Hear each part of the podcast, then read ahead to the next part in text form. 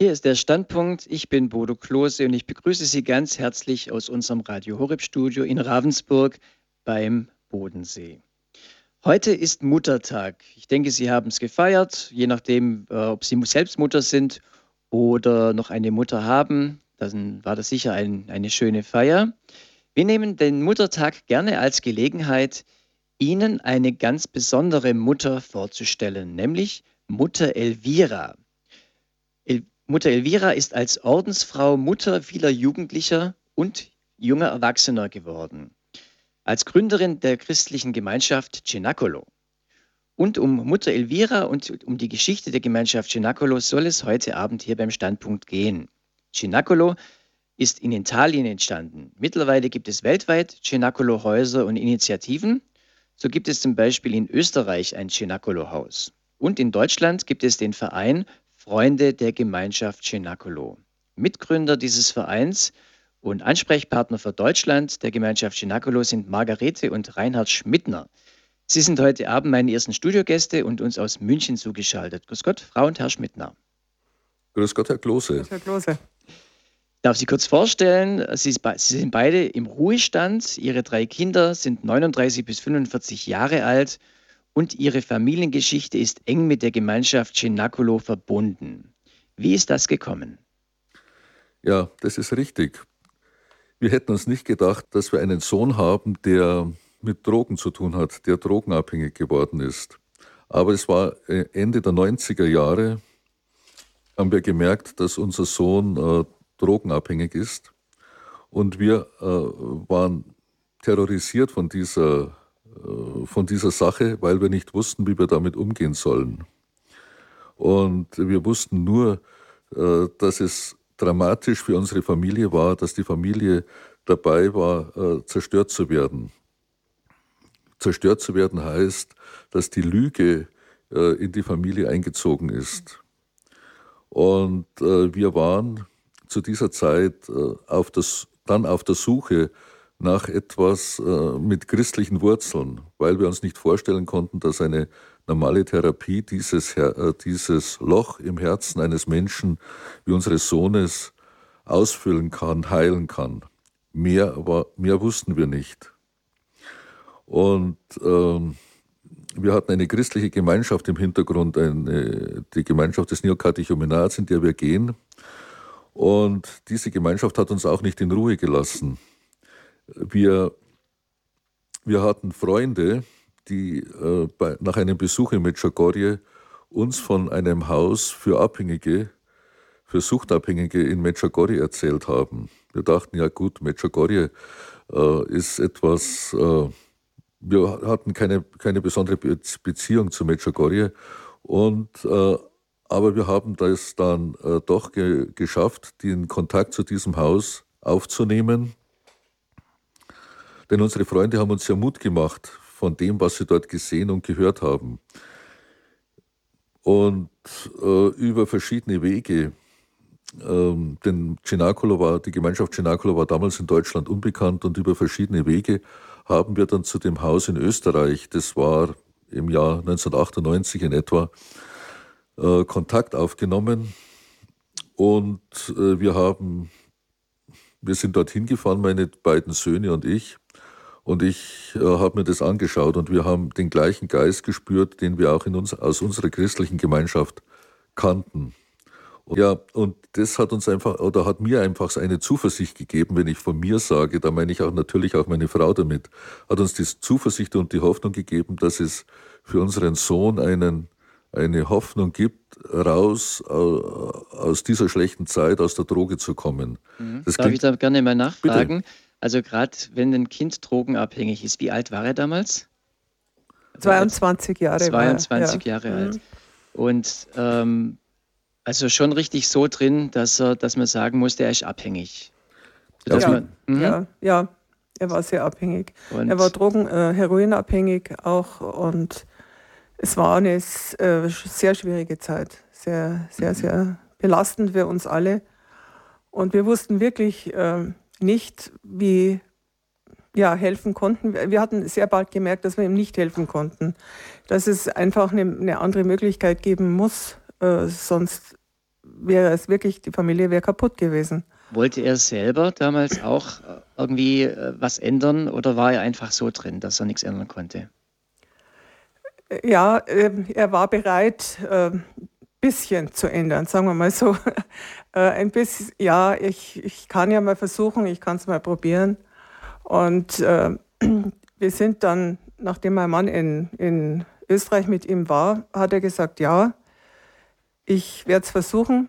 Hat dann auch die Arbeit aufgegeben, hat also seine Papiere geordnet, war beim Arzt und so weiter, hat auch einen Zug gemacht, was also notwendig ist zum Eintritt in die Gemeinschaft und ist dann im Juni 99 eingetreten. Ich muss sagen, heute im, im, Nachhinein, er ist nicht ganz freiwillig eingetreten, aber wir haben ihm äh, gleich gesagt, wenn du hast jetzt eine Chance äh, in dieser Gemeinschaft, wenn du die Chance nicht nützt, kannst du nicht mehr nach Hause zurück. Mhm. Ist natürlich für Eltern furchtbar, das einem Kind zu sagen, aber es war einfach, es war der letzte, äh, ja, der letzte Punkt noch in einer langen Reihe, wo, wo wir gesagt haben, nur so geht's. Und wie freiwillig kann man denn eigentlich sein, wenn man in einer Abhängigkeit drin ist? Also weil Sie sagen, es war nicht ganz freiwillig. Wie, wie, wie hängt das zusammen? Also wenn man abhängig ist, dann ist ja mit der ganzen Psyche ist ja so ja. darauf fixiert, dass man da ja kaum rauskommt. Es ist, ist richtig. Also freiwillig, äh, Sie können sich eigentlich im Grunde auch gar nicht entscheiden, etwas zu tun, etwas zu machen. Äh, deswegen war es eigentlich notwendig, ihn auch, wie gesagt, ein bisschen äh, zu drängen, ihn also dahin zu bringen, ihm zu sagen, äh, bist jetzt da. Die Gemeinschaft hat ihn gut aufgenommen damals und es war dann wirklich so, dass äh, wir sind dann nach Hause geschickt worden und er ist geblieben. Mhm. Ich möchte auch noch einen Punkt sagen zu äh, nicht ganz freiwillig. Äh, es ist wirklich so, dass der Wille eines, eines Drogenabhängigen, äh, der ist sehr, sehr wenig. Denn die, der Wille geht hin äh, zur Droge. Er geht nicht zur Familie hin und geht nicht äh, dahin, äh, rauszukommen aus dieser Abhängigkeit, sondern die Droge, das ist das Einzige, was, äh, was zählt. Man, man muss es so sagen. Andererseits muss er auch trotzdem ja sagen, ich, ich will das dann doch machen, weil wenn er gar nicht drauf einsteigen würde, dann würde es ja auch wahrscheinlich nichts bringen. Es ist ein kleiner Funke notwendig, ein, ein, ein, ein Kern, äh, ein Nukleus ist notwendig, um äh, den man dann weiter pflegt, wie wenn man einen Kern, äh, einen Apfelkern einpflanzt äh, und, und ihn dann weiter begießt. So ungefähr muss man sich das vorstellen. Denn wir Eltern, wir haben auch keine, äh, keine großen Vorstellungen gehabt, wie das gehen soll, sondern es war auch für uns eine große Unsicheren, äh, große Unsicher, Unsicherheit eigentlich. Äh, weil es, es hätte auch schief gehen können. Er hätte wieder, wieder zurückkommen können. Die Gemeinschaft, er hätte die Gemeinschaft verlassen können. Wir, es war eine große Angst auch immer in uns, äh, die, ersten, die ersten Monate eigentlich, mhm. äh, dass er wieder vor der Türe steht, dass er läutet vor der Türe steht und was hätten wir dann gemacht? Es war eine, eine Hilfestellung Gottes und aller Schutzengel, die er hatte, dass, äh, dass es gut gegangen ist. Aber die Leute, die sich auf die Gemeinschaft einlassen, die Menschen, haben diesen Schutzengel, der ihnen äh, weiterhilft, der ihnen, äh, der ihnen beisteht, auch in schwierigen Zeiten. Also jemand, der selber mal durchgegangen ist, steht ihnen dann zur Seite in in der Gemeinschaft, das nennt man Schutzengel. Das, äh, mhm. Den habe ich jetzt noch nicht gemeint, aber so. es ist so. Mhm. Den habe ich noch nicht gemeint, sondern ich meine den Schutzengel im Himmel, ah, den jeder okay. Mensch eigentlich hat. Also haben wir mehrere Schutzengel. Ja, auf jeden Fall. Und Sie haben geschildert, er ist in die Gemeinschaft eingetreten. Das ist jetzt aber nicht eine Gemeinschaft fürs ganze Leben, sondern, also könnte es sein, aber es ist mal eine Gemeinschaft auf Zeit, weil für die Dauer, dass man da mitleben möchte, oder wird, wird da gar nicht auf Zeit gedacht erstmal es ist wichtig, als Eltern, ist es für, die El für uns Eltern war es wichtig, dass er an einem Ort war, wo wir dahinter gestanden sind, wo wir verstanden haben, dass äh, dort kann er Heilung bekommen. Dort kann er geheilt werden von der, von der Drogensucht.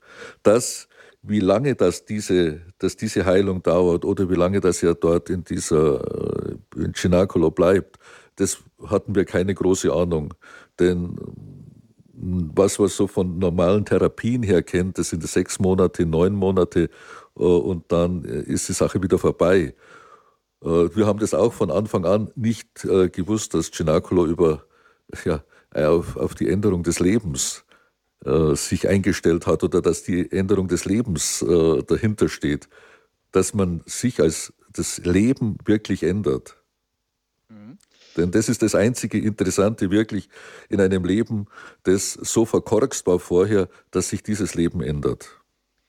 Heute wissen Sie natürlich viel mehr über Cenacolo. Sie sind ja Ansprechpartner für Deutschland jetzt inzwischen. Und, aber damals wussten Sie es ja noch nicht. Wie ging es Ihnen denn als Eltern? Was, wird unser Sohn, wie wird es ihm da gehen? Wird er entfremdet? Lebt er da noch so weiter, wie wir ihn kennen? Oder da kommen ja richtig Ängste hoch, oder? Es es sind, ja, das stimmt, es sind äh, gewisse Ängste da gewesen. Ähm, wie, ja, nicht, nicht, unbedingt jetzt für, für uns, dass er uns entfremdet wird, aber wie, wie schafft er das? Wie kann er das? Wie geht es überhaupt? Äh, wie, wie, was soll passieren mit ihm? Und es ist natürlich auch dann äh, gekommen, äh, wenn er wirklich wieder, ja, wie geht es weiter dann mit Schule oder Arbeit oder so? Es sind alles Fragen gewesen, die äh, uns damals bewegt haben, die wir nicht wussten. Und da wir die Gemeinschaft da wenig kannten und äh, war das eigentlich ein, äh, ja, wie soll ich sagen, eine, eine große Frage für uns. Aber ich sehe heute im Nachhinein, dass, äh, dass diese Hoffnung, die wir hatten, dass äh, die Hoffnung auf, äh, dass er dort gut aufgehoben ist, dass er wirklich äh, einer Heilung entgegengehen kann, das Leben ändern kann, dass diese Hoffnung, die wir hatten, uns wirklich von Gott geschickt worden ist. Denn sonst nur allein zu denken oder zu überlegen, es könnte möglich sein, es ist zu wenig. Und die Hoffnung hat uns eigentlich wirklich getragen, vor allem am Anfang, die ersten Monate. Und äh, es war ganz schön. Wir hatten dann, er ist im Juni eingetreten und im, äh, zu Weihnachten haben wir eine Karte bekommen, eine Weihnachtskarte. Da stand nur drauf, mir geht es gut. Und äh, vielleicht können Sie sich vorstellen, was, was dann in uns passiert ist. Also wir haben dann gesehen, die Hoffnung, die wir haben, kann möglich sein. Und äh, das war für uns wirklich eine, eine Freude. Und von daher, von da ab war es dann auch für uns wieder möglich, ein bisschen Ruhe zu finden, auch mit den anderen Kindern, mit den Geschwistern, äh, ja, wieder in Ruhe zu kommen und äh, zu beten, für ihn zu beten, vor allem für ihn zu beten, für ihn einfach an ihn zu denken. Und äh, das, war die, das war schön, das war einfach wunderbar dann für uns. Mhm. Wie ging es dann weiter? Wie ging es weiter? Äh, der, er war dann äh, in der Gemeinschaft in, in Kleinfraunheit im, im, ersten halben Jahr. Kam er dann äh, nach, ist er versetzt worden in ein anderes Haus, das äh, möglich ist in der Gemeinschaft. Das macht, es wird dort gemacht, äh, dass man sich nicht zu sehr an, äh, an, wie soll ich sagen, an die Situation in dem Haus gewöhnt, sondern dass man in ein anderes Haus kommt, das war jetzt in dem Fall Italien, äh, im, in, im was? In der Nähe des Ostertals. In der Nähe äh, des Ostertals, wunderschönes Haus auf, oben am Berg. Und äh, das, der Grund ist eigentlich dafür, dass man sich nicht etabliert. Das heißt, etablieren, sich zu gewöhnen an, an, die, äh, an die anderen, an die, die im Haus sind, an die, wie es, wie das Haus geführt wird, sondern eigentlich immer wieder von vorne anzufangen, neu, neue Kontakte zu haben, neu die Konflikte, die ja irgendwo auch in ihnen noch sind, äh, auszuleben, zu, mit den anderen äh, in, ja, ähm, Auseinandersetzungen zu haben, anders zu arbeiten und so weiter. Es, war, es ist wichtig, äh, um, um immer wieder neu anfangen zu können, was auch zur Erinnerung des Lebens immer wieder ein Stückchen führt, dass man neu äh, sieht, was, auf, was ist für mich vorbereitet, was ist in der Arbeit, was ist mit dem Gebet. Und äh, das war dann die nächste Zeit für ihn. Also da ist er dann ein Jahr geblieben und ist dann, oder eineinhalb Jahre sogar, und war dann äh, zu Hause und ist dann nach war dann noch mal im Mutterhaus in Saluzzo ein halbes Jahr und ist dann nach Florida, in die Gemeinschaft nach Florida gegangen. Und da war er zwei Jahre, war auch mit für das Haus verantwortlich. Mhm. Also er war insgesamt fast fünf Jahre in der Gemeinschaft. Und äh, ja, und es, wir haben also in der Zeit sehr viel, äh, wie soll ich sagen, also er, er war eigentlich immer bei uns. Er war auch äh, in, in der Familie, er war eigentlich immer da. Und äh, wir hatten dann auch natürlich die, den Kontakt mit ihm eben nur an den Festen, die die Gemeinschaft macht. Äh, es ist also das große Sommerfest in Saluzzo, jedes Jahr im Juli. Da waren wir also immer dort, da haben wir ihn gesehen, da durfte er auch kommen. Und wir haben ihn dann das erste Mal wieder nach etwa 14 Monaten gesehen und da war eine unheimliche Veränderung schon in ihm.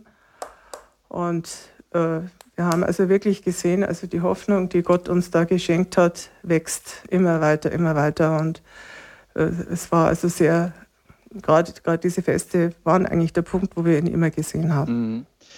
Und die, das Besondere an Cenacolo ist auch, dass eben die Eltern mit eingebunden werden. Das Ganze, darüber, darüber sprechen wir gleich. Vielleicht noch äh, auf Ihren Sohn gefragt, wie, äh, wie lang war er in der Gemeinschaft und wie geht es ihm heute? Wenn ich mit den Worten von, äh, von Schwester Elvira antworten darf, dann ist es so, dass, äh, dass es eigentlich keine, keine Antwort darauf gibt. Natürlich wissen wir, wie lange unser Sohn in der Gemeinschaft war, wie lange er von zu Hause weg war. Aber es ist äh, so, dass die Leute, die in der Gemeinschaft leben, sagen, wenn sie gefragt werden, hm, ich bin seit gestern hier.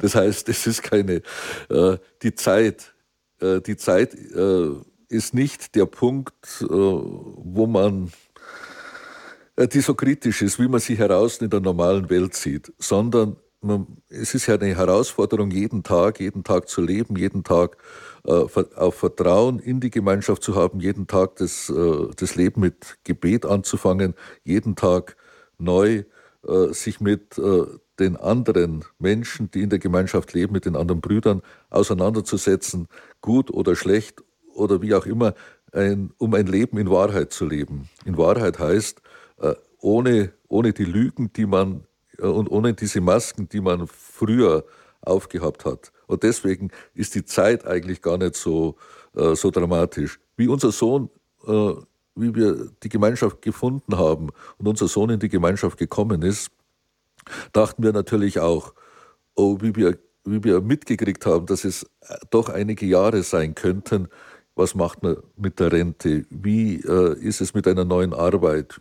Äh, diese ganzen Dinge, die, die Eltern durch den Kopf gehen, äh, die, die sind einfach, die waren dann nicht mehr wichtig, weil andere, äh, eine andere Sache wichtig war, dass er wieder ein neues Leben bekommt, dass er ein neues Leben bekommt in dieser Gemeinschaft oder überhaupt in seinem Leben, dass er einen Sinn in seinem Leben wiederfindet. Und das war das Wichtige dabei. Okay, und heute? Ja, heute ist, ist äh, er ist ähm, etwa zehn oder elf Jahre schon wieder zu Hause, mhm. in, in, lebt auch in München.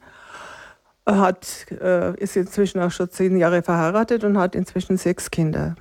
Hat jetzt im Januar das sechste Kind bekommen, arbeitet und äh, es geht ihm gut. Es geht ihm wirklich gut.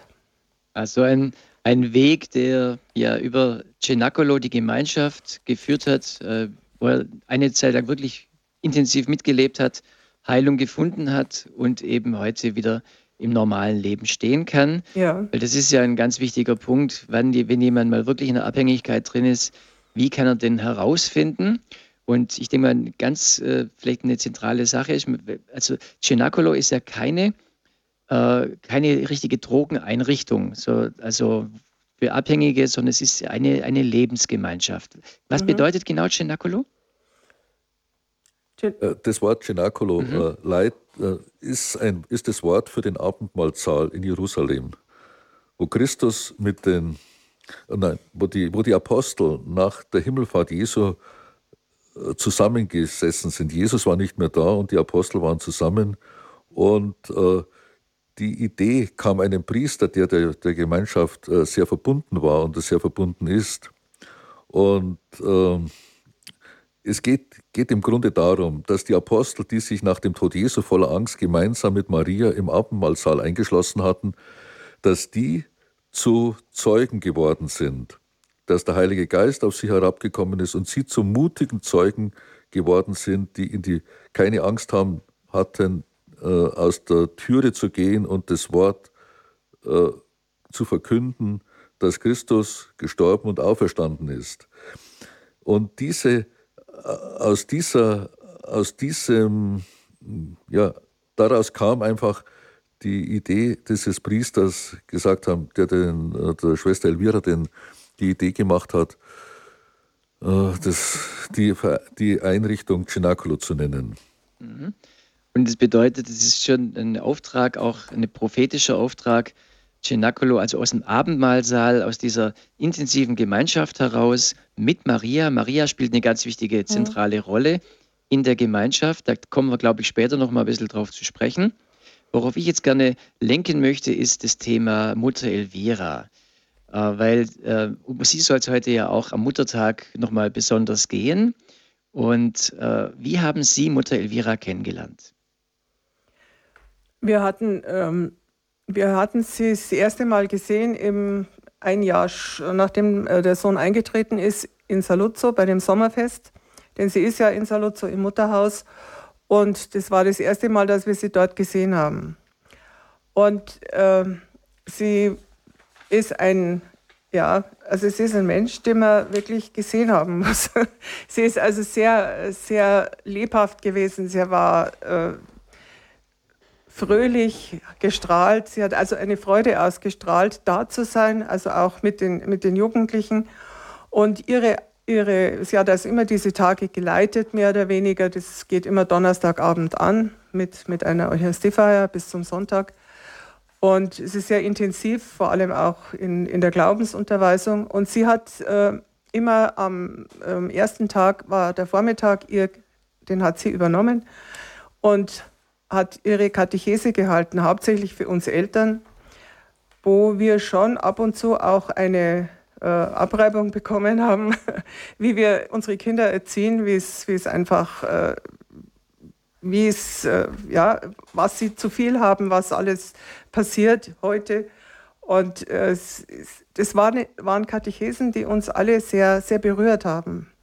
Und äh, wo wir gesehen haben, nicht, nicht, dass sie jetzt gesagt hat, ihr seid schuld, dass das und das passiert ist, dass einer jetzt drogenabhängig oder äh, ist oder getrunken hat oder spielt oder sonst irgendwas eine Sucht hat, äh, sondern es ist ein, ein, ein Punkt, den in der Familie, wenn, wenn so etwas in der Familie auftritt, dann hat es einen Sinn. Und diesen Sinn hat sie uns also wirklich auch äh, wirklich durch ihre Katechesen gegeben. Und auch gesagt, nicht, nicht zurückschauen. Also nicht sagen, du hast das und das getan, du hast das und das getan, äh, sondern schau vor, schau auf das, was Gott macht.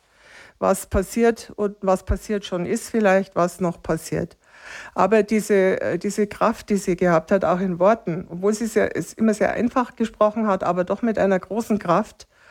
Und äh, es hat uns ich habe mich jedes Jahr, wenn wir äh, die vielen Jahre, die wir jetzt nach Saluzzo gefahren sind, immer wieder auf diese, auf diese Katechese von ihr gefreut. Denn sie hat immer wieder einen wichtigen einen, einen Punkt reingebracht, der uns geholfen hat, einfach auch geholfen hat mit der Situation. Äh, sie hat viele Dinge angesprochen, also gerade Erziehung oder Fernsehen. Das war so ein wichtiger Punkt, den sie. Darf ich ja? sagen? Ein Punkt war, wo sie gesagt hat, dass, dass wir Eltern einfach zu, äh, zu lasch mit unseren Kindern umgehen, dass wir ihnen zu wenig Grenzen setzen. Ganz gleich in der Erziehung, wo auch immer, dass wir uns letztendlich manchmal von den Kindern an der Nase herumführen lassen. Und das war einfach immer ein Punkt, äh, wo wir normale Eltern, die äh, auch dagegen rebellieren, rebelliert haben, wo wir gesagt haben, äh, muss man uns das denn sagen lassen? Wir haben das Beste getan für uns, versucht das Beste zu tun für unseren Sohn und trotzdem ist es so gekommen. Aber im Grunde hat sie recht, denn äh, Liebe, lieben bedeutet auch Grenzen setzen. Wenn man Kinder liebt, dann muss man ihnen auch Grenzen setzen und sie nicht mit laissez-faire irgendwie äh, leben lassen, so wie sie denken, sondern es ist äh, ja, begrenzt. Und äh, ja, und das war einfach immer eine, eine wunderbare Sache von der Schwester Elvira. Sie hat die Worte so gefunden, dass sie nicht verletzend waren und trotzdem auf, äh, auf einem guten Boden bei uns gefallen sind. Mm, und ich also. denke, es waren wir nicht alleine, sondern es waren andere Eltern auch. Denn wir sind ja nicht alleine. Wir, wir, äh, wir sind jetzt hier in Vertretung von vielen Eltern, die aus Deutschland ihre Kinder in der Gemeinschaft haben und hatten. Und Mutter Elvira muss etwas an sich haben, was wirklich begeistert. Also das höre ich immer wieder von Leuten, die äh, sie getroffen haben und äh, also begeistert, berührt, äh, ja, auch, äh, dass man sich was tatsächlich sagen lässt in diesen Katechesen. Wir haben eine Datei vorbereitet, wo wir einfach mal Mutter Elvira selber zu Wort kommen lassen möchten. Sie spricht natürlich Italienisch. Unsere Redakteurin Sabine Böhler hat es äh, übersetzt und reingesprochen, sodass Sie, liebe Hörer, da auch ein bisschen verstehen, was äh, Mutter Elvira da sagt. Sie erzählt ein bisschen ihre Geschichte und was ihr wichtig ist. Einfach mal ein paar zentrale Dinge wollen wir gerne mal reinhören. Originalton Mutter Elvira. Ich stamme aus einer zahlreichen Familie. Aufgewachsen sind wir nach dem Zweiten Weltkrieg in großer Armut und mit den Schwierigkeiten in dieser Zeit. Aber ich erinnere mich an diese Zeit als eine Zeit des Segens. Damals habe ich begriffen, dass die materielle und die körperliche Armut die liebevolle Einheit einer Familie nicht zerstören kann.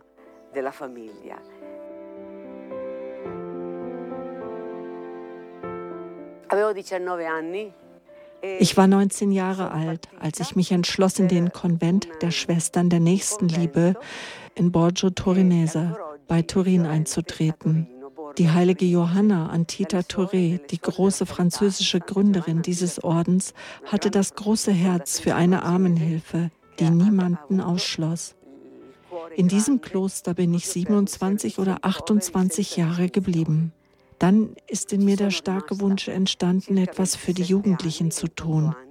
Die Jugendlichen, speziell diejenigen, die auf der Suche waren, schreien laut und ihr Schrei wurde die Droge. Sie waren betäubt und verzweifelt und gaben sich jeden Tag mehr dem Tod hin. Sie wollten wissen, ob es die Liebe gibt, ob sie je wieder innerlich in Frieden sein konnten.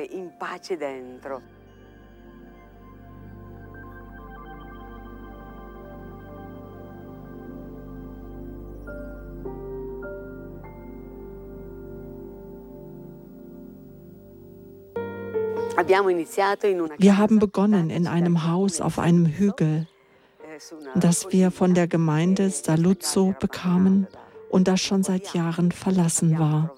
Es war ziemlich ruiniert mit zerstörten Türen und Fenstern ohne Glas.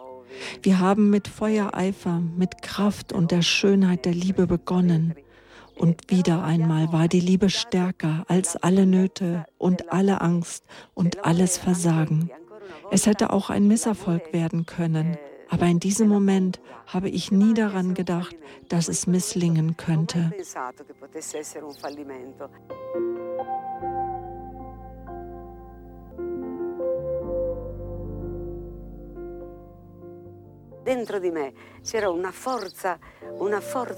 In mir war eine Kraft, eine Kraft der Liebe, die nicht nur eine menschliche, nicht nur meine Liebe war, ich wusste nicht einmal, ob ich fähig bin zu lieben. Aber in mir war dieser Mut, diese Fähigkeit, etwas zu riskieren, über alles hinwegzusehen und trotz jeden Misserfolgs zu glauben. Aber dies alles, so kann ich jetzt sagen, war die Liebe Gottes, die meinen Willen, meine Freiheit und meine Kraft ergriffen hat. Das geschah in einer großen Schwachheit, aber die Kraft war da.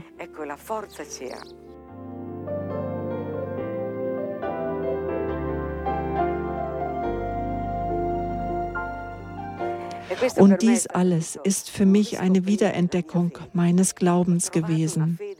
Ich habe einen konkreten, inkarnierten, tatkräftigen und riskierenden Glauben gefunden. So haben wir dieses Abenteuer begonnen, das noch nicht beendet ist und das alle Tage, jeden Tag neu ein Wunder ist.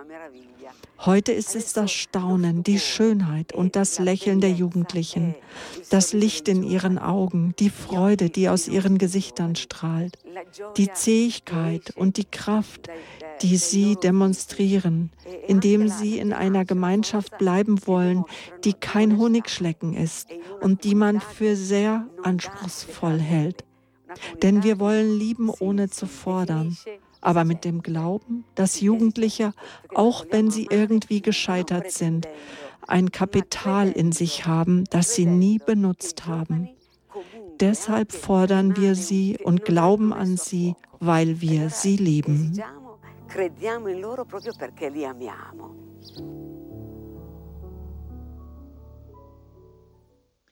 Soweit mal die Datei mit Mutter Elvira Originalton von ihr in Italienisch.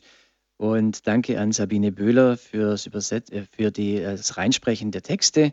Und ja, Frau Schmidtner, Herr Schmidtner, da klingt ja ganz viel an, diese Kraft, von der Mutter Elvira spricht, die sie in sich erlebt hat. Äh, das, eine, das, diese Kraft, die erlebt man auch, wenn man ihr begegnet, oder?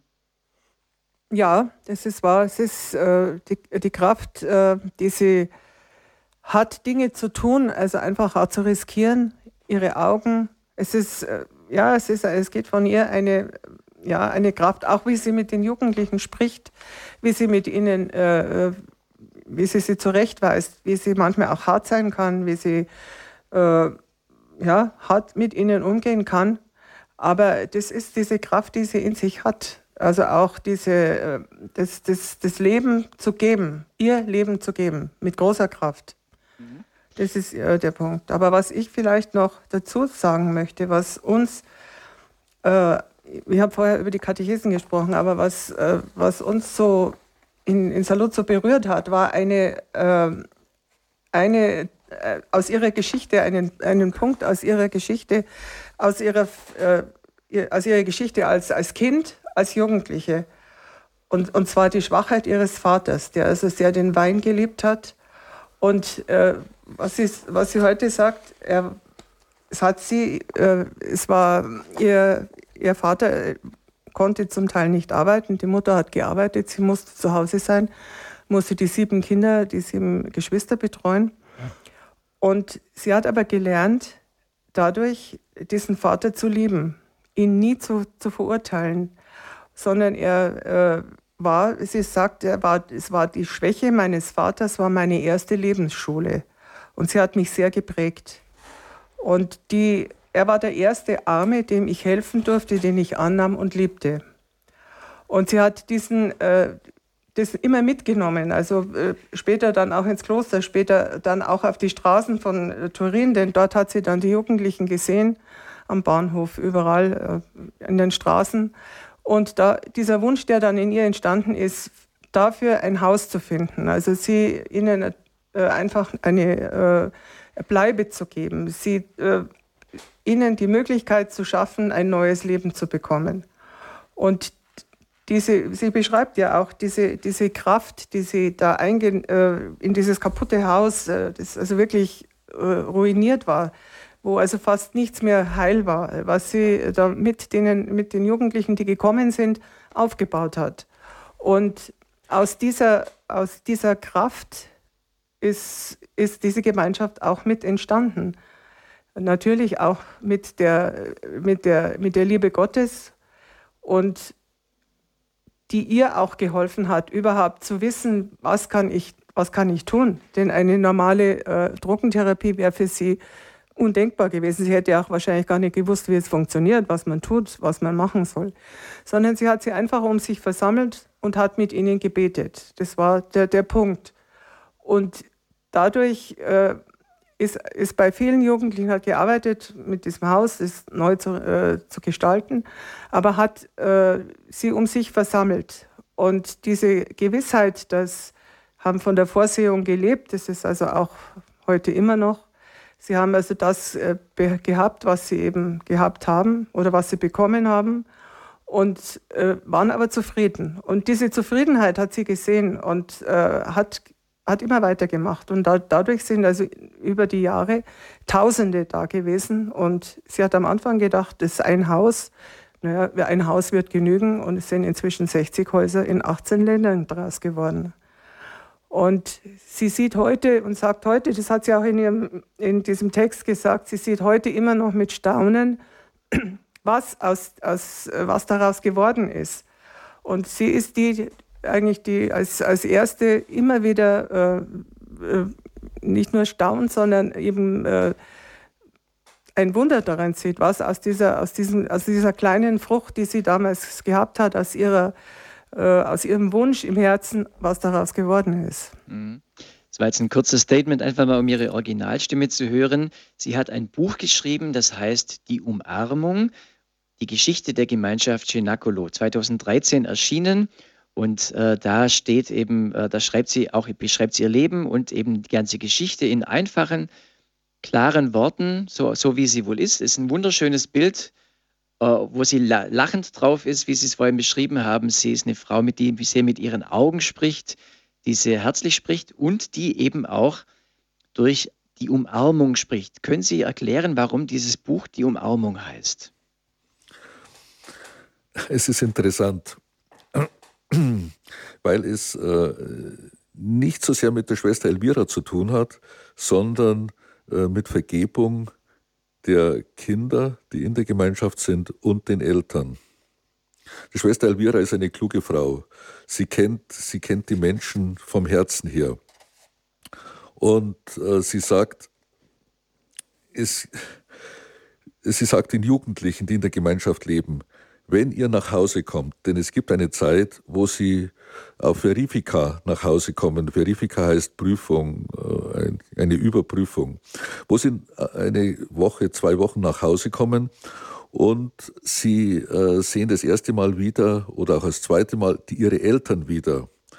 Und da gibt sie den Ratschlag, die, besonders den Vater zu umarmen und äh, nicht nur einfach zu umarmen, sondern bei dieser Umarmung bis sieben zu zählen, bis sieben zu zählen. Und diese, äh, normalerweise umarmt man sich äh, Küsschen links, Küsschen rechts, aber äh, wenn man dabei in Gedanken bis sieben zählt, es ist dann so, dass, die, dass das ganze Leben eigentlich vor einem abläuft.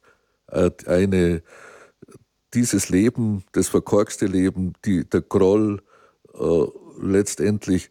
Aber nach sieb, bei sieben ist man dann so weit, dass, dass die Tränen ausbrechen, weil es, weil es mehr ist, als was man menschlich aushalten kann, weil es eine große Vergebung gibt.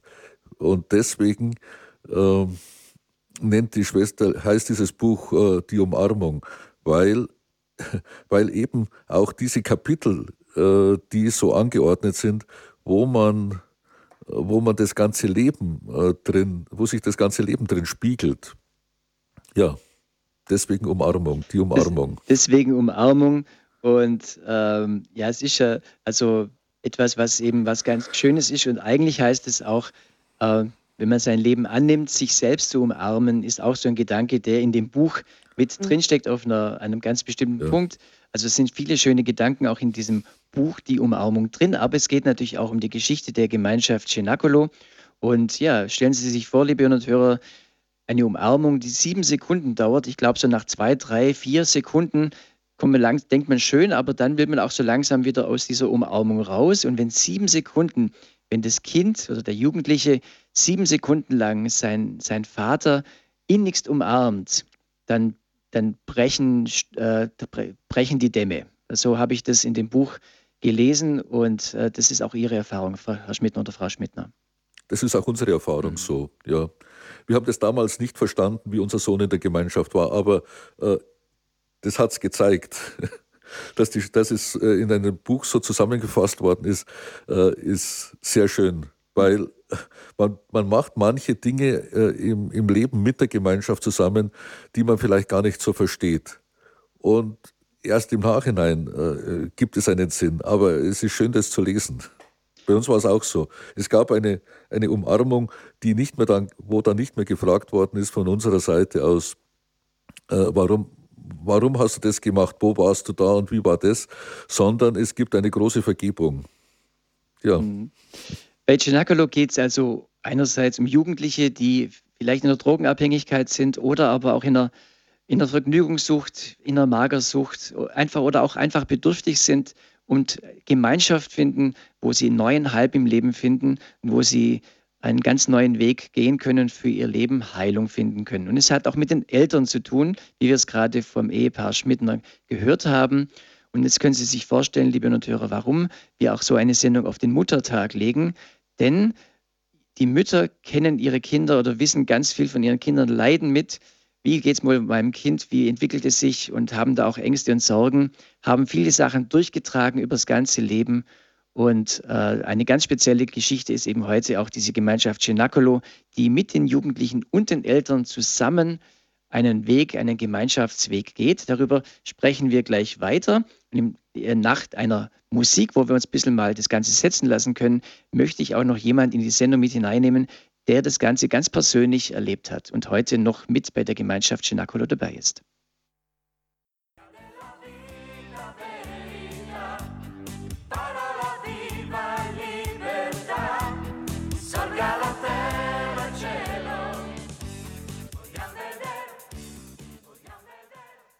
Sie hören den Standpunkt bei Radio Horeb. Unser heutiges Thema Mutter Elvira, die Umarmung, die Geschichte der Gemeinschaft Cenacolo. Ich bin Bodo Klose und ich bin bisher im Gespräch mit Margarete und Reinhard Schmidtner. Sie sind Ansprechpartner für die Gemeinschaft Cenacolo in Deutschland. Herr und Frau Schmidtner, schon mal ganz herzlichen Dank für unser Gespräch soweit. Wir reden gleich noch weiter. Als nächstes möchte ich aber gerne jemanden in die Sendung nehmen, der selber auch das, was Sie über Ihren Sohn geschildert haben, erlebt hat, der in die Gemeinschaft eingetreten ist und dort Heilung gefunden hat und heute noch in der Gemeinschaft lebt. Es ist nämlich Bruder Georg. Er leitet das Haus in Österreich und ist uns gerade aus Saluzzo zugeschaltet, wo er die, äh, diese Tage verbringt. In Saluzzo, er ist im Mutterhaus in Italien. Grüß Gott, Bruder Georg.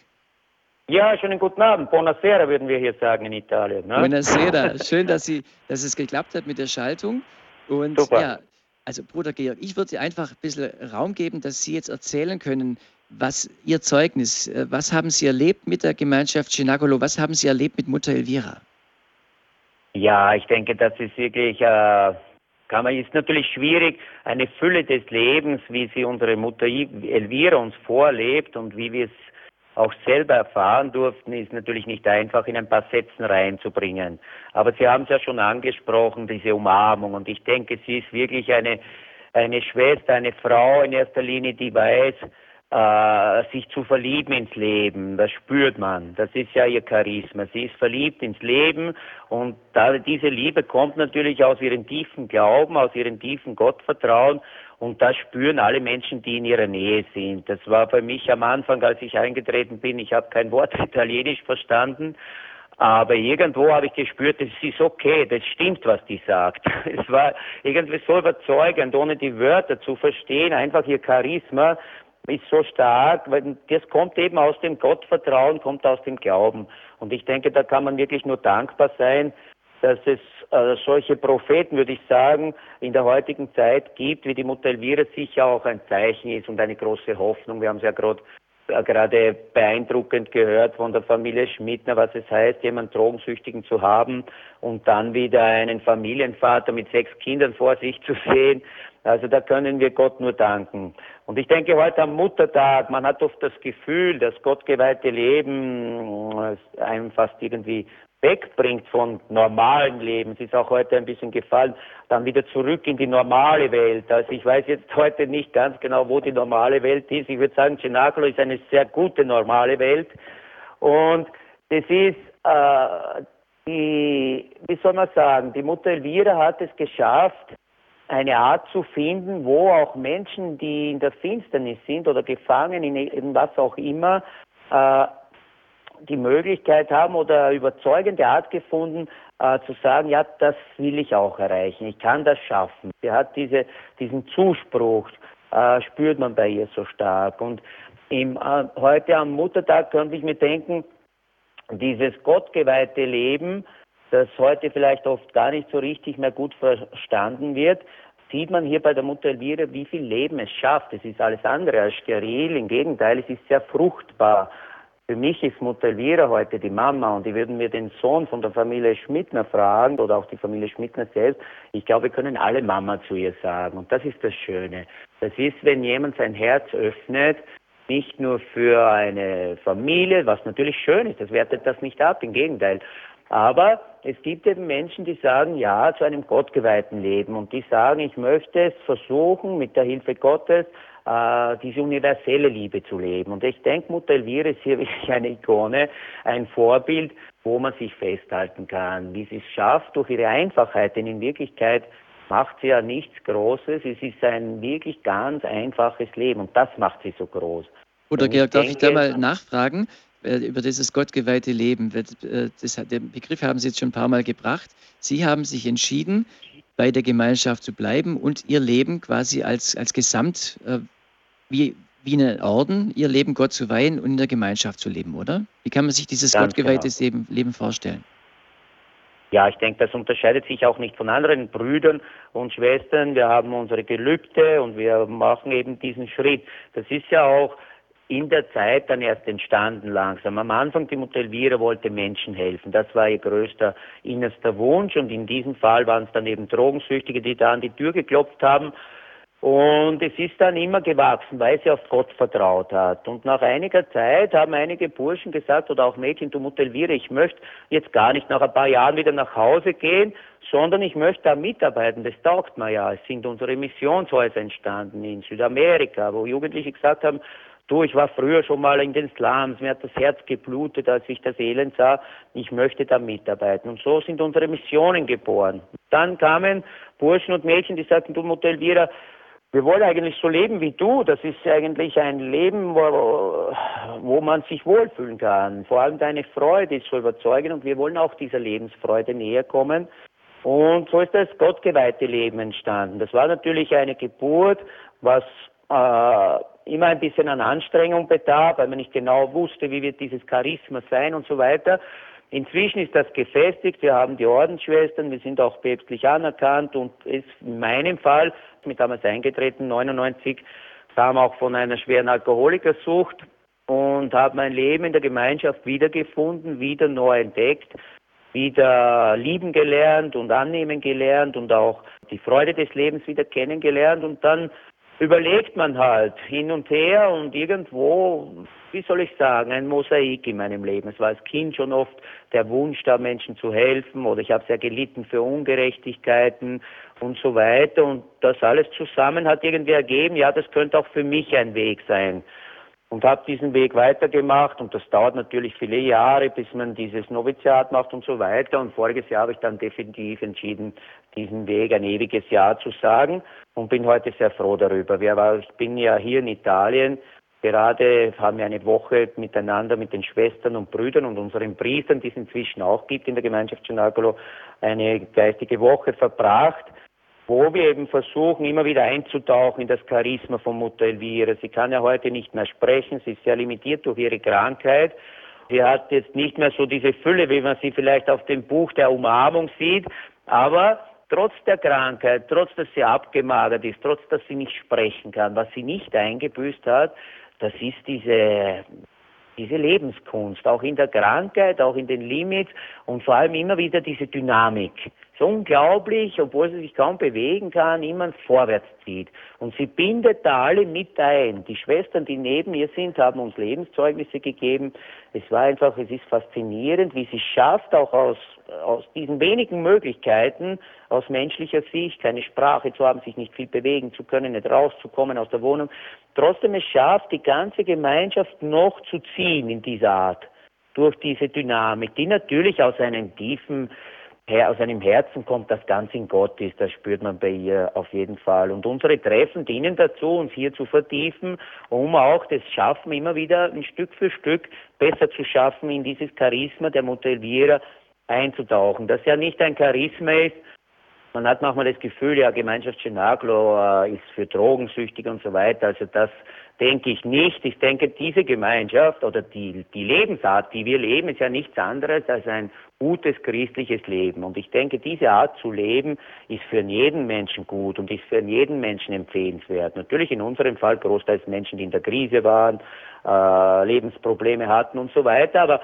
wenn man heute die Augen ein bisschen offen hat und sich umschaut in der Welt, dann denke ich, es wäre gut für viele Menschen ein bisschen so dieses Leben in der Tiefe zu leben. Und deswegen nennen wir unsere Gemeinschaft ja auch Lebensschule. Ich kenne viele Menschen, die waren nie im Cenacolo, aber die versuchen außerhalb Freunde, Bekannte, Familien, die eben ansatzweise oder verschiedene Dinge, die wir auch hier leben, umzusetzen und damit sehr gute Erfolge haben. Einfach ein, ein Leben aus dem Evangelium heraus, ein Leben aus Gott heraus. Wir haben gerade das Lied gehört von, äh, vom Jesus, der uns immer wieder einladet. Und Mutter Elvira hat nie auf sich selbst hingewiesen. Sie hat immer wieder gesagt, ich kann euch nicht heilen, es heilt euch auch nicht die Luft hier in Saluzzo oder in Österreich oder in der Slowakei oder wo die Häuser heute immer überall sind. Der, der uns heilen kann, ist Gott, die Liebe Gottes. Und aus dieser kam diese Umarmung heraus. Die Jungs spüren in der Gemeinschaft eine Umarmung Gottes und diese Umarmung Gottes heilt, aber sagt auch, ich vergibt mir, aber es, es gibt mir auch einen Auftrag, so wie es heute eben äh, schon genannt wurde, den Auftrag, wie soll man sagen, eine Verantwortung. Ich habe Heilung erfahren, aber ich möchte das für viele Menschen, ich wünsche das für meine Familie, für meine Freunde, für viele Menschen, denen es nicht so gut geht. Da entsteht ein missionarisches Herz und ich denke, da kann man viel lernen von der Mutter Elvira. In dieser und dieses missionarische Herz ist ein Leben des Gebens. Ein Mensch, der gibt, hat viel, viel Freude. Das kann man, sind oft die kleinen Dinge. Ich denke, umso mehr ich mich damit befasse und das intensiver anschaue, ist wirklich eine, eine Möglichkeit, wie man es schaffen kann, auch in der heutigen Zeit wirklich Lebensfreude zu finden. Da ist sie sicher, eine, sicher eine Meisterin. Dazu muss man nicht im Cenaculo eintreten, aber die Dinge, die wir hier leben, sind sicher empfehlenswert für viele Menschen wenn man jetzt mitbekommt, dass eben jemand, der in einer Abhängigkeit war, was auch immer, äh, es können ja auch kleine Dinge sein, die ein, äh, ja, jeder Mensch kämpft ja auch mit den Dingen, aber wenn man sieht, dass jemand, der da drin war, sich neu ausstreckt und äh, sein Leben für andere wieder einsetzt und wünscht, dass andere auch diese Heilung erfahren, dann ist es ja was ganz Großartiges, was, was Sie erleben. Also Sie leben ja im, im Haus in, in Österreich direkt mit. Also das ist dann schon eine intensive Gemeinschaft. Aber Sie sagen, man kann auch als so Otto Normal äh, Gläubiger von außen auch diesen Geist von Cenacolo äh, erfahren, ohne dass man jetzt in der Gemeinschaft mitlebt. Ja, auf jeden Fall. Es ist, man braucht ja heute nur einen Papst Franziskus zuhören. Es, es, spiegelt sich in allem oder in vielen, was er sagt, auch diese Sachen, die wir leben. Ich denke, die Motivierer hat das Leben nicht neu erfunden. Sie sagt eben aus dem Evangelium, was sagt das Evangelium? Versuchen, ein ehrlicher Mensch zu sein, versuchen einzutauchen in die Barmherzigkeit Gottes, um diese Vergebung an meinem Leben zu erfahren und dadurch werde ich wieder frei, bekomme ich wieder Lebensfreude und bekomme ich auch den Willen, das, was ich erfahren habe, auch anderen zu wünschen, anderen weiterzugeben. Das ist ja der Auftrag der Apostel im Cenacolo, dem sie enttäuscht waren, niedergeschlagen, äh, äh, der Meister war weg und, und dann eben der Heilige Geist dieses Feuer wieder entfacht hat. Und ich denke, Mutter Elvira zeigt uns das sehr gut. Ich denke an jeder Christ, der sein Christsein wirklich ernst nimmt, der Gott ernst nimmt, sein Leben ernst nimmt und sich ins Gebet begibt, kann gar nicht anders. Es kann gar nicht anders als Freude bringen und diese Freude zu den Menschen tragen. Wenn das nicht ist, dann stimmt etwas nicht in meinem Christsein. Dann ist irgendwo wieder ein bisschen Finsternis drinnen in verschiedenen Kompromissen oder in verschiedenen Gebet vielleicht nicht so oder die, die, die Beichte, die Messe sind eben viele Dinge, die uns oft ein bisschen blockieren. Natürlich auch uns hier in der Gemeinschaft. Und hier ist es sehr schön, eine Gemeinschaft zu haben, die uns gegenseitig motiviert. Die Motiviere ist eine die wirklich eine Dynamik hat.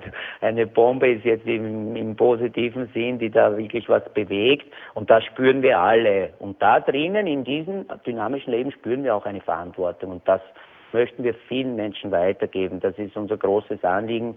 Deswegen sind wir auch sehr dankbar, dass wir heute die Sendung machen können, weil wir wünschen, ich denke, es sind vielleicht Familien, die zuhören, wo es nicht so gut läuft oder wo die Kinder irgendwo in einer Traurigkeit sind oder in einer Aggression oder in verschiedenen Abhängigkeiten oder was auch immer.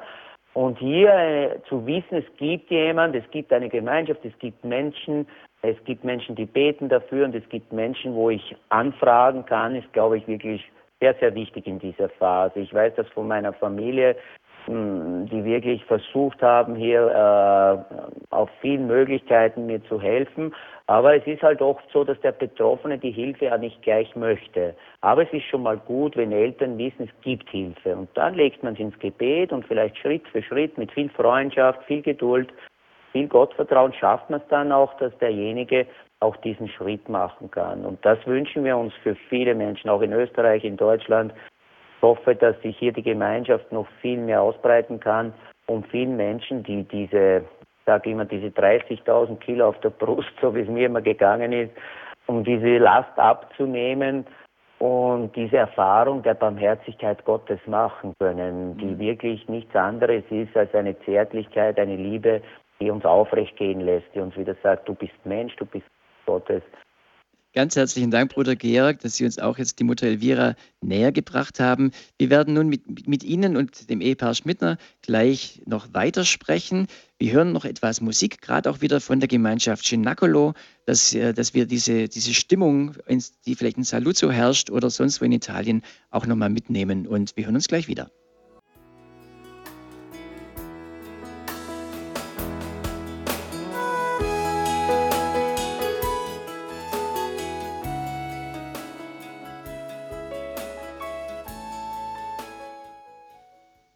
Ist der Standpunkt bei Radio Horeb. Ich bin Bodo Klose. Unser heutiges Thema Mutter Elvira, die Umarmung, die Geschichte der Gemeinschaft Cenacolo. So heißt auch ein Buch, das sie geschrieben hat, wo sie nochmal ihre Geschichte erzählt hat und die Geschichte der Gemeinschaft Cenacolo. Ich bin heute Abend im Gespräch mit den Ansprechpartnern für die Gemeinschaft Cenacolo in Deutschland. Das ist das Ehepaar Schmidtner, Margarete und Reinhard Schmidtner. Und inzwischen mit in die Sendung mit eingeschaltet ist auch Bruder Georg leitet in Österreich das Haus der Gemeinschaft Cenacolo, wo auch Jugendliche eben mitleben können, in die Gemeinschaft eintreten können und mitleben. Und vielen Dank schon mal für Sie drei, die Sie uns so äh, jetzt auch schon äh, mit ins Thema hineingenommen haben. Herr und Frau Schmidtner, vielleicht nochmal, wenn Sie jetzt so Bruder Georg sprudeln haben gehört. Also er hat ja erzählt, er hat sein Herz ausgeschüttet, auch über Mutter Elvira. Was ist da bei Ihnen angeklungen? Meine Frau deutet auf mich, dass ich, äh, dass ich antworte. Aber es ist wirklich so. Äh, es ist nicht jedem so gegeben, äh, so, so enthusiastisch über die, über die Schwester Elvira zu sprechen. Ich, ich merke bei, in solchen Gelegenheiten, dass mein Ingenieurwesen immer mehr, immer noch durchkommt. Das heißt, ich, es geht über den Kopf ins Herz. aber es ist eine schöne Sache, mhm. so äh, von der Schwester Elvira so zu sprechen und sprechen zu hören, weil es wahr ist. Was Georg gesagt hat, ist wahr. Dass die, wie die Schwester Elvira ist. Ich will das nicht wiederholen, aber er hat recht. Ich hatte aber vorhin durchaus den Eindruck, auch im Gespräch mit Ihnen, dass es durchaus im Herz angekommen ist bei Ihnen als Vater Ihres Sohnes und als Familie, die eben auch dann mit der Gemeinschaft Cenacolo jetzt schon lange unterwegs ist und äh, wo sie auch merken, wie sie sich auch heute noch für junge Menschen einsetzen können, dass es weitergehen kann. Wir haben beim, am Beispiel von Bruder Georg eben mal jemanden er, äh, erlebt, der gesagt hat, ich will mein ganzes Leben Gott weihen und äh, auch der Gemeinschaft Cenacolo dienen. Es, äh, es wäre, denke ich, ist auch mal schön zu hören von Leuten, die gesagt haben, ich habe mal bei der Gemeinschaft Cenacolo eine Weile mitgelebt, war dort mittendrin, habe Heilung erfahren und äh, es gab letztes Wochenende ein ehemaligen Treffen und da war unsere Mitarbeiterin äh, Solveig Faustmann und sie hat äh, mit zwei jungen Frauen gesprochen, die eben auch bei der Gemeinschaft Cenacolo mitgelebt haben. Und jetzt hören wir die O-Töne von Stefanie und Patricia auch mal als Beispiel. Wie wird denn das konkret, wenn man in der Gemeinschaft Cenacolo mitlebt? Stefanie, was haben Sie mitgenommen aus Ihrer Zeit bei der Gemeinschaft? Also mitgenommen habe ich auf jeden Fall das Gebet und das äh, Zusammenhalt mit den Freunden, der Familie und das Wissen, dass es jemanden gibt für mich, der mich liebt, so wie ich bin. Und mit diesem jemand meinen Sie? Gott. Auch Mutter Elvira haben Sie in Ihrer Zeit in der Gemeinschaft kennengelernt. Was hat Sie beeindruckt an Mutter Elvira?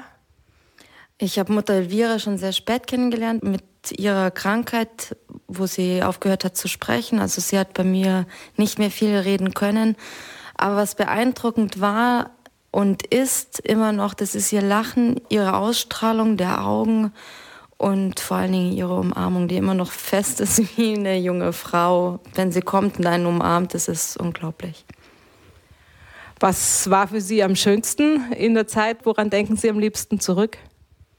Es gibt viele schöne Momente in der Gemeinschaft, wo ich äh, ja, das heißt Geburtstage, also ganz groß wird der Geburtstag gefeiert, wann man eintritt. Mein erster Geburtstag, das erste Jahr, das ich gemacht habe, war für mich sehr beeindruckend, weil ein richtiges Fest gemacht worden ist und mir somit gezeigt worden ist, wie, wie viel Wert ich habe. Aber es ist auch immer was beeindruckend, wenn junge, neue Mädchen in die Gemeinschaft eintreten, mit wie viel Liebe sie aufgenommen werden und ihnen begegnet wird, mit offenen Armen, immer mit einem Lachen und mit viel, ganz, ganz viel Geduld und Güte. Und was war schwierig in der Gemeinschaft? Am Anfang ganz schwierig war für mich der, der Abstand zu meiner Familie die, also nicht mehr zu wissen, wo meine Familie ist, was meine Familie macht.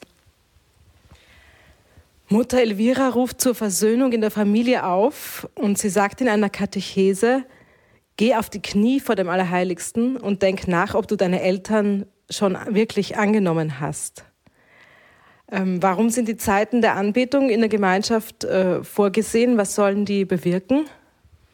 Also ähm, das Gebet hilft einen immer zu reflektieren, wer man ist, also sich selber die Wahrheit zu sagen und ähm, herauszufinden, wo die eigenen Fehler waren und nicht die Fehler der anderen zu suchen, sondern seine eigenen Fehler und da anzufangen und sich selber, also am erst, als erstes auch sich selber zu vergeben und durch diese Vergebung, wo man mit sich macht, vergibt man automatisch auch den anderen. Und in der Nacht aufstehen, um zur Anbetung zu gehen, haben Sie das auch einmal gemacht in der Gemeinschaft? Jede Nacht. Ich war jede Nacht wach.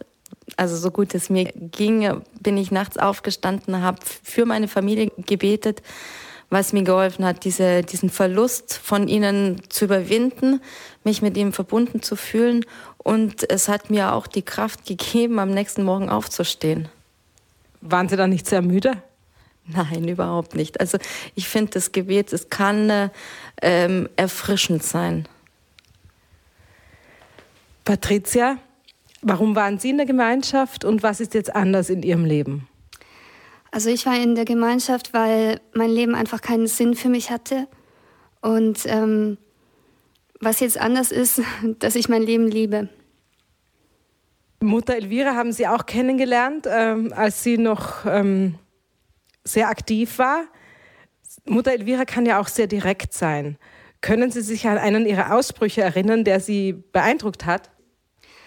Es war häufig so, dass sie über, über zwei Stunden mit uns gesprochen hat und uns eigentlich ähm, gelehrt hat, wie das Leben einer Frau eigentlich sein sollte und was eine Mutter ist.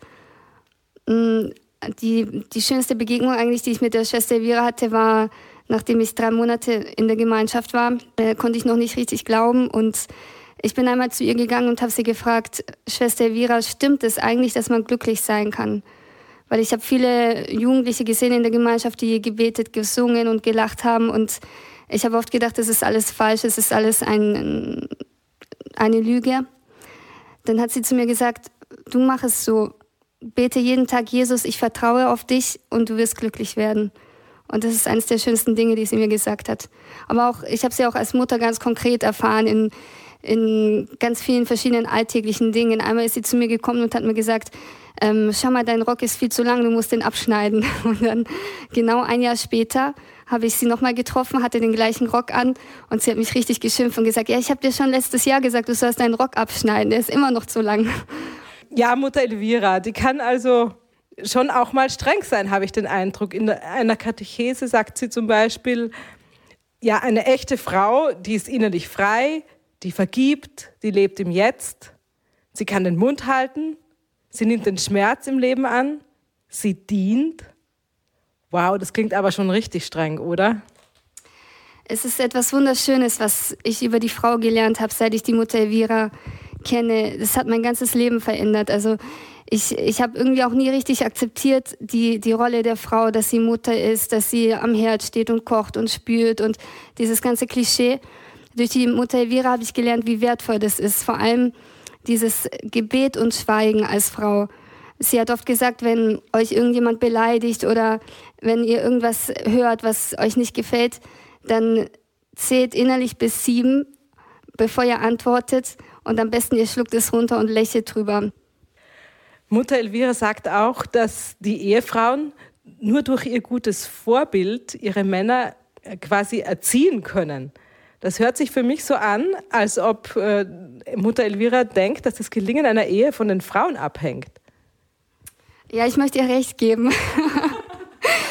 es ist wirklich so, dass jede, eigentlich auch jede Beziehung in der Gemeinschaft eigentlich mit Gebet beginnt, dass man viel für den anderen betet, aber dass man dem anderen auch die Wahrheit sagt und ihm, ihm den richtigen Weg zum Leben zeigt. Erziehen, ein gutes Vorbild sein, mm, viel Leiden auch auf sich nehmen, viel Schweigen und vor allem äh, für ihn beten. Und also ich habe das selber schon oft erfahren, wie wertvoll das ist und wie, wie stark eigentlich das Leiden ist, wenn es richtig gelebt wird als Frau, im Schweigen, im Gebet, weil es innerlich dann zu einem kostbaren Schatz wird, den, der einem von niemand mehr weggenommen werden kann. Wenn ein Mädchen gerne heiraten will, sagt Mutter Elvira, soll sie doch am besten warten, bis ein junger Mann sich für sie entscheidet. Ähm, ich habe den Eindruck, der junge Mann soll den ersten Schritt tun. Das hört man in der heutigen Zeit sehr, sehr selten. Also die Mutter Elvira hat sehr viel Wert darauf gelegt, dass ähm, die Frau eigentlich diejenige ist, äh, das ist das Geschenk Gottes an den Mann. Und ähm, deswegen hat uns die Schwester Elvira mal gelernt, dass die Frau nicht den ersten Schritt in der Beziehung machen sollte, sondern dass es eigentlich wirklich der, der Mann ist, der eigentlich die Sehnsucht hat nach der Frau und sich die Frau aussucht. Ist das nicht altmodisch? Also ich würde sagen, für die heutige, für unsere Generation eigentlich oder für die Jugendlichen von heute ist es natürlich altmodisch.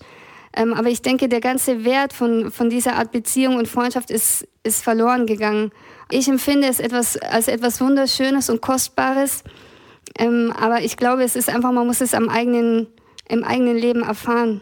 Diesen Wert auch, die, die eine Freundschaft im Hinblick auf die Ehe hat. Ja, Stefanie und Patricia, ich danke euch für eure Beiträge, dass ihr uns etwas über eure Erfahrung in der Gemeinschaft erzählt habt. Vielen Dank.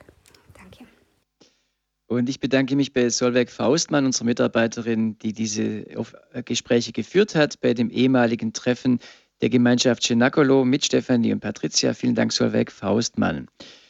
Gleich will ich mit Ihnen, Herrn Frau Schmidtner und mit Bruder Georg, äh, über gerade dieses, äh, diese Interviews sprechen, möchte aber auch Ihnen zu Hause oder wo immer Sie uns gerade auch zuhören, noch die Möglichkeit geben, bei uns anzurufen, wenn Sie Fragen haben an das Ehepaar Schmidtner oder Bruder Georg zu Mutter Elvira oder zur Gemeinschaft Cenacolo.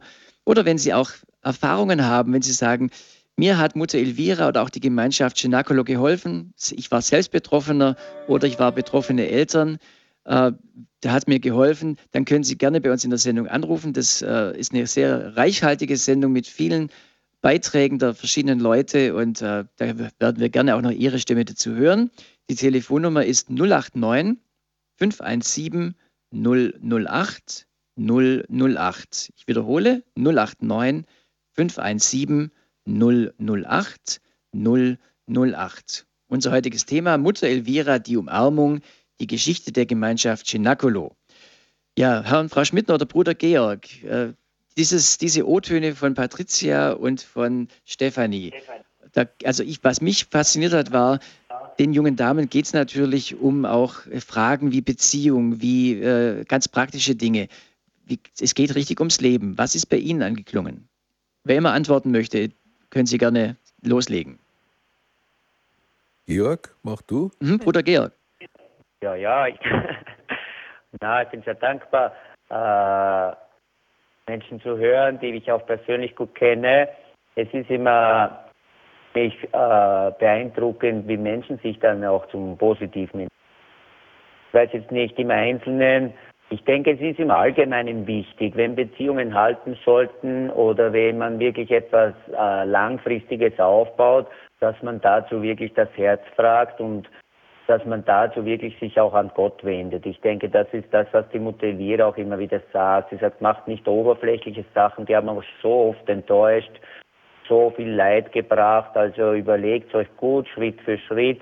Und ich denke, das ist schon etwas, ich habe es gestern erst erfahren mit einem wirklichen Schmunzeln auch, denn die Elvira, wenn sich Leute verlieben, das passiert ja Gott sei Dank bei uns in unserer Gemeinschaft. Ich habe gestern ein Pärchen gesehen am Spazierengehen, die ich sehr gut kenne. Und ich denke, es ist oft schade, wenn diese schönen Momente verloren gehen. Und die Mutter Elvira empfiehlt, also ich habe dieses junge Bärchen gesehen, die sich vielleicht einmal in der Woche sehen, für ein, zwei Stunden spazieren gehen, miteinander reden, aber so etwas von glücklich und, und strahlenden Augen. Ich denke, dass das wirklich eine, eine schöne Empfehlung ist. Wenn das jemand versuchen möchte, eine Beziehung wirklich so äh, von, von der Tiefe her aufzubauen. Und ich denke, da kann dann wirklich auch was wachsen, was auch ein Leben lang aushalten kann. Ja, was ich dazu noch, was ich noch sagen möchte, ist, äh, zu diesem, zu diesem Treffen, wo dieses äh, Gespräch stattgefunden hat, wo dieses Interview stattgefunden hat, äh, die, es ist ja nicht so, dass die, die Jugendlichen, die Kinder in der Gemeinschaft sind, sondern die äh, Schwester Elvira, die Mutter Elvira, legt den Eltern dringend ans Herz, sich auch im Glauben weiterzuentwickeln, nicht stehen zu bleiben, auch wenn sie früher äh, nicht in die Kirche gegangen sind oder wenig oder wie auch immer welche, was sie, welche Kompromisse das sie gemacht haben, ihren Glauben auf, neu, auf eine neue Basis zu stellen. Weil die Kinder wieder nach, äh, wenn die Kinder äh, in diese Verifika, die ich schon angesprochen habe, wieder nach Hause kommen und sehen, dass die Eltern immer noch auf dem gleichen Stand sind, dass sie immer noch, dass sie sich auch nicht geändert haben, dann äh, äh, da macht es bei den Kindern ein großes Fragezeichen. Äh, was tue ich mir das an in der Gemeinschaft, das Gebet und so weiter, alles, alle die Mühsal, die Arbeit und mit den anderen mich auseinanderzusetzen. Und meine Eltern sind immer die gleichen geblieben. Deswegen ist es notwendig, dass auch die Eltern einen Weg des Glaubens machen. Und um diesen Weg des Glaubens machen zu können, ist es auch notwendig, äh, sich immer wieder zu treffen. Wir machen ein Elterntreffen, ein Treffen im Frühjahr in, hier in Deutschland und eines in, in Österreich im Herbst, so dass auch die, äh, die, äh, die, die Beziehung der Eltern zu der Gemeinschaft und auch der Freunde zur Gemeinschaft äh, intensiver wird. Es ist eine, eine Sache nicht nur der Kinder, die vielleicht irgendwo ein schlechtes Leben geführt haben, sondern es ist eine Sache der Eltern auch, weiterzukommen. Und man möchte es nicht glauben, aber äh, die, die Kinder in der Gemeinschaft merken das irgendwie, ich weiß nicht wie, aber dass sich die Eltern auch bewegt haben. Eine Mutter hat bei uns angerufen, wollte aber nicht auf Sendung gehen. Ihre Tochter ist handy- und kaufsüchtig. Sie hat schon ganz viel gebetet, Novenen gebetet äh, für ihre Tochter, aber es tut sich irgendwie nichts. Was könnte sie noch tun? Auch wieder Antwort vielleicht, äh, Herr, Herr und Frau Schmidtner, was könnte sie noch tun? Das nicht einfach zu sagen, was könnte, was könnte sie noch tun? Ähm, sie, äh, sie betet für sie, sie äh, hat natürlich auch, wenn das Mädchen noch zu Hause ist, es kommt darauf an, äh, schon auch die Möglichkeit, äh, ihr, ja, wir sagen immer, also vor allem den Kindern kein Geld zu geben, also sie nicht in dieser Kaufsucht dann noch zu unterstützen, sondern äh, was war das? Kaufsucht und? Und Handysucht. Und Handysucht. Ähm, ja, es ist, es ist schwierig, das Handy zu, äh, zu nehmen, ihr wegzunehmen, kein Geld zu geben und äh, sie im Grunde auch, es kommt darauf an, wie alt sie auch ist, das muss man sehen, aber ihr auch im Grunde eine Konsequenz, also einfach eine Konsequenz zeigen, äh, so kannst du nicht bleiben. Ich glaube ganz einfach, äh, diese Frage kann jetzt hier am, äh, am Radio nicht, äh, nicht geklärt werden. Aber wir werden am Schluss äh, der Sendung unsere Telefonnummer noch nennen und dann soll die Dame, die Mutter uns anrufen, mhm. weil es sind so viele Nebenaspekte können da dabei sein, die wir heute, die wir hier äh, nicht klären können. Ja, wir machen das so, dass wir ja. nicht Ihre Telefonnummer nennen, sondern die von unserem Hörerservice. Ja. Mhm. Kann man schon mal mitschreiben. Das ist die 08328 921 110.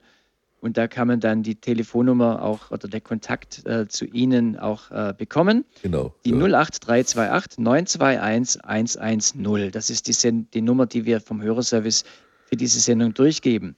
Ich denke auch, dass es nicht leicht ist, natürlich jetzt so einen Fall einfach am, am, am Radio so zu behandeln, wenn man auch nichts Näheres weiß oder nachfragen kann. Von daher lassen wir es, denke ich, mal stehen. Ich hoffe, die kurze Antwort hat der Hörerin etwas gebracht und wünsche Ihnen und Ihrer Tochter alles Gute. Gottes Segen. Und unsere nächste Hörerin ist die Frau Hüttelbeck. Grüß Gott, Frau Hüttelbeck. Ja, guten Abend. Ich, ich bin schon alt und ich wollte nur sagen, es wundert mich, dass es immer wieder Italien ist, wo solche Leute existieren. Es war der Don Bosco, der hat ja auch die Jugend um sich geschart und hat dafür gesorgt. Und Dominikus Savio und äh, es sind immer wieder welche in Italien. Ich verstehe das gar nicht, warum immer nur Italien, warum nicht auch in anderen Ländern da Leute aufstehen. Ja, wer möchte antworten? es ist äh, erstens ist es der liebe Gott, der solche Leute aussucht, warum Italien ich denke, es hängt vielleicht ein bisschen zusammen, wenn man das überhaupt so sagen kann. Ich denke, es ist einfach eine Auswahl, eine Berufung von lieben Gott. Aber es kann schon ein bisschen mit einstimmen. Ich rede da von mir. Die Italiener sagen zu mir zum Beispiel, Georg, du bist so in Quadrato. Das heißt eben ein bisschen rechteckig, viereckig und perfekt und alles muss so in Ordnung sein. Das hat natürlich seinen Sinn und das soll so sein. Das machen ja auch die Italiener. Aber was äh, wir vielleicht ein bisschen lernen können, ist dieses aus dem Herzen heraus leben. Und ja, ich denke, das ist, das sollte uns jetzt in Deutschland und in Österreich nicht abwerten, aber es ist schon eine, ein Charisma, wo die Italiener ein bisschen besser können oder anders sind als von, von ihrer Art her, die nicht oberflächlich ist, aber ich merke es bei uns im Haus in Österreich, wenn wir immer eine Gruppe haben von Italienern, die wirkt verbindend. Wir haben ja, ich glaube, zehn, zwölf verschiedene Nationen bei uns, aber die Italiener haben das ist ein besonderes Charisma. Kann man nur dankbar sein, dass es solche Leute gibt und davon lernen. Aber es gibt auch in Deutschland viele gute Heilige und viele großartige Menschen, die so viel bewegt haben im Leben. Also ich denke, das ist einfach die Vorsehung Gottes, die hier äh, sich das aussucht. Ja, und Frau ja, Hüttelbeck, ich dachte schon mal, ob das vielleicht auch mit dem mit dem äh, äh, mit dem Papst mit allem zusammenhängt, dass die Italiener da ein bisschen mehr äh, ja. Hültebeck, da kann ich sagen, also heute ist zum Beispiel ein Feiertag von Clara Fey. Clara Fey ist in Aachen geboren im, äh, im Jahr 1815 und sie hat 1837 in Aachen eine Schule für verwahrloste Mädchen gegründet. Aus der ist die Kongregation der Schwestern vom armen Kinde Jesu entstanden, ein Orden, der auch gut, gut gewachsen ist. Also sie hat genau zu der Zeit auch von Don Bosco gelebt. Don Bosco ist natürlich bekannt geworden, aber es gibt viele Ordensgründer auch aus anderen Ländern und das ist mal eine Deutsche, die dann äh, später auch nach Holland gehen musste oder ge gegangen ist. Und also von daher kleine Bresche äh, ja. äh, gemacht für auch andere Nationen, aus denen auch großartige Missionare und Leute äh, gekommen sind, die sich auch für junge Leute kennen. Aber danke für den Anruf und alles Liebe ja, für Sie. Meine Schwester die war Franziskanerin. Und zwar in Aachen bei den Scherbierschwestern. Ich weiß nicht, ob Sie davon gehört haben oder kennen den Orden. Und äh, die ist äh, jetzt äh, haben wir da am, am 11. April beerdigt und da war so 84, aber die war äh, über 60 Jahre in dem Orden, nicht? Und also. äh, der Orden ist auch ganz gut. Eine Franziskanerin, Ihre Schwester. Ganz herzlichen Dank, Frau Hüttelbeck. Vielen Dank für den Anruf. Alles Gute für Sie. Und ja, wir haben noch eine Hörerin. Heute ist das Thema Mutter Elvira, die Umarmung, die Geschichte der Gemeinschaft Cenacolo. Und äh, ich darf Sie begrüßen. Grüß Gott. Grüß Gott. Mein Name ist Ram. Grüß Gott, Frau Ram. Ähm, ich habe eine Frage und zwar, wo liegt die Gemeinschaft Cenacolo in Deutschland? Mhm. Die Frage gebe ich gerne an das Ehepaar Schmidtner weiter. Äh, die Gemeinschaft Cenacolo hat äh, weltweit 60 Häuser. Das einzige deutschsprachige Haus ist in Österreich, ein Männerhaus. In äh, hier in Deutschland, es gibt in Deutschland noch kein Haus. Äh, das heißt, wir sind eine Vereinigung von, von Eltern, die, die sich treffen, die beten zusammen, auch für ein Haus in Deutschland, aber es ist die Vorsehung Gottes, wo ein Haus äh, sein wird. Und momentan war es noch nicht so, dass wir hier äh, zum Zug gekommen sind. Das müssen wir in Demut annehmen und das ist es dann auch. Mhm. Und dann habe ich noch eine Frage ähm, nach diesem Freundeskreis. Ähm, äh, also ich bin selber eher eine Betroffene, bin aber schon etwas älter, also keine Jugendliche mehr. Ja. Ähm, und wie man da Verbindung zu dieser Gemeinschaft aufnehmen kann oder, oder zum Freundeskreis. Rufen Sie uns an. Sie werden über den Hörerservice äh, unsere Telefonnummer äh, bekommen und dann können wir in Ruhe darüber sprechen. Mhm. Ja. Mhm. Frau Ram, vielen Dank. Aber das ist schon, danke für, die, für Ihre Frage. Schon eine Frage, also es geht ja um junge Leute, Jugendliche, die äh, die Gemeinschaft Schenakolo aufnimmt. Bis wann ist man jugendlich? Oder Georg, bis wann ist man jugendlich? Da gibt es keine Altersgrenze. ich kenne sehr viele Leute, die sind 70, 80 Jahre und sind sehr jugendlich. Das ist eine Sache des Herzens. Aber natürlich, ich denke, unsere Gemeinschaft ist eine Gemeinschaft, die auf Gott vertraut, aber schon mit beiden Beinen auf der Erde ist. Und ich denke natürlich, wenn jetzt Menschen im fortgeschrittenen Alter sind, in einer Gruppe zu leben, gemeinsam in einem Zimmer zu sein und eine Dynamik zu haben, wie es eben die unsere ist, das muss man sich halt genau anschauen. Grundsätzlich ist es nicht auszuschließen, aber ich denke, da muss man sich den Einzelfall anschauen. Ich bin damals mit 30 Jahren eingetreten, es war schon nicht mehr so einfach und deswegen denke ich mir, wir haben vereinzelt ältere Leute bei uns, aber es bringt dann natürlich auch Probleme mit sich. Ist klar, wenn du dann mit 20 oder mit 25-Jährigen zusammenlebst, das ist dann nicht mehr so einfach. Das muss man dann abchecken, wenn der Einzelne dazu bereit ist. Da muss man halt schauen, hm, wie die Situation ist. Aber grundsätzlich, die Mutter Elvira hat immer Herz geöffnet für alle Leute. Aber wie gesagt, dazu gibt es Vorgespräche, Kontakte, Familie Schmidtner oder dann nach Österreich zu kommen, so einem Gespräch. Da kann man dann genau schauen, ist das eine gute Sache. Die Gemeinschaft Chenagro ist sicher für mich persönlich und für viele Menschen eine wunderbare Sache, aber auch nicht für alle. Es gibt Menschen, die brauchen Hilfe auf eine andere Art, die brauchen ärztliche Hilfe und so weiter. Deswegen gibt es ja auch diese Vorbereitungszeit, um das gut zu checken. Okay, und Ihr Haus liegt äh, im Burgenland, das ist zwischen, zwischen Wiener Neustadt und dem Neusiedler See. Habe ich, so, hab Genau, 50 Kilometer südlich von Wien. Okay. Und aber die Vorgespräche sind in Wien, das ist sehr praktisch. Man kann dort in der Nähe vom Westbahnhof ganz einfach hinzukommen, jeden Samstagvormittag oder uns anzurufen äh, im Haus und dann kann man sich auch einen Termin bei uns im Haus aufmachen. Also hier gibt es viele Möglichkeiten. Und hier möchte ich ganz kurz, wenn ich das darf, der Familie Schmidtner auch danken und allen Freunden, die für uns ja, wir haben kein Haus jetzt im, im Sinn von Ziegel und Dach und Material, aber wir haben viele Häuser in Deutschland. Es gibt Gott sei Dank viele Menschen, die ein Cenacolino, würden wir sagen, so ein Cenacolo sind, eine Anlaufstelle, Menschen, die beten. Und hier möchte ich auch allen Menschen und allen Hörern auch von der Sendung heute ein Geschenk machen. Es ist ein spirituelles Geschenk. Wir haben es heute ganz intensiv ins Gebet eingeschlossen, vor allem die Mütter äh, sind ganz bei uns fest im Gebet. Und ich denke, das ist das Schöne des Christen. Wir sind immer online, das heißt, wir sind immer verbunden. Und dieses fürbittende Gebet wird es auch schaffen, ein Haus in Deutschland zu haben, wenn es sein will. Und vor allem, es wird schaffen, dass viele Menschen den Weg zu uns bringen. Das ist ja das Genagel. Das sind nicht die Mauern oder die Struktur. Das, was sie zählt, sind Menschen, die sich auf den Weg machen, andere an der Hand zu nehmen. Familien, die Probleme in dieser Art haben, schämen sich, sind oft verschlossen. Man muss ja manchmal einen ersten Schritt hinsetzen. Das kann auch oft da nicht so einfach sein. Aber hier braucht es eben mutige Leute, die sagen, ich bete dafür, ich mache, setze mich dafür ein. Und hier ein Vergeltungsgott an die Familie Schmidt, eine Familie, alle Familien, die da in Deutschland wirklich tätig sind und so für uns zur Vorsehung werden. Ich denke, das ist wirklich ein Geschenk, dass die Gemeinschaft hier wirklich auch so viele Herzen berührt und die dann sagen, ich krempel die Ärmel hoch, da will ich mitarbeiten. Das ist sicher ein wunderbares Geschenk.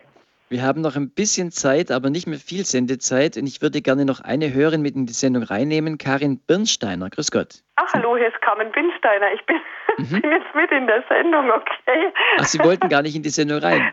Nein, äh, ich habe nur eine, eine, Nachricht gekriegt, dass man ähm, sich hier melden kann und ähm, ja, die Sendung anhören kann. Ich dachte, so. ich kann mir das anhören, aber Sie mir ist die Gemeinschaft vertraut, die Gemeinschaft Synakulo.